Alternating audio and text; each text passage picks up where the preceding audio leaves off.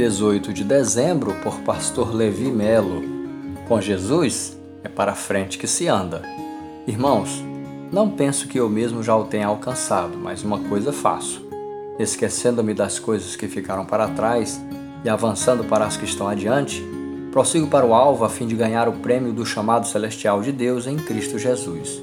Filipenses 3, versos 13 e 14. Depois que conheceu a Cristo como seu Salvador, Paulo não tinha mais outro objetivo na vida senão prosseguir para o alvo. Em minhas devocionais, deparei-me com a seguinte frase: Não olhe para trás, não é para lá que você vai. Essa frase define muito bem o que o Paulo quis dizer. O que o apóstolo tinha à sua frente, no seu futuro, era mais apaixonante do que aquelas coisas que tinham ficado para trás. Ele desistiu da ideia de viver retrocedendo, perdendo tempo com tudo que valia menos do que aquilo que ele tinha à frente para alcançar. A ideia era não parar até que ele cruzasse a linha de chegada e alcançasse o prêmio. Alcançar seu objetivo demandava esforço, cansaço, lutas, dúvidas, sim, tudo isso.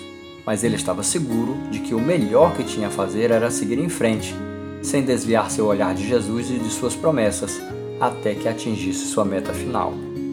O mundo sempre tentará nos seduzir para que tiremos o nosso olhar de Cristo tentando nos convencer de que existe algo mais digno e gratificante nele do que andar e viver com Jesus.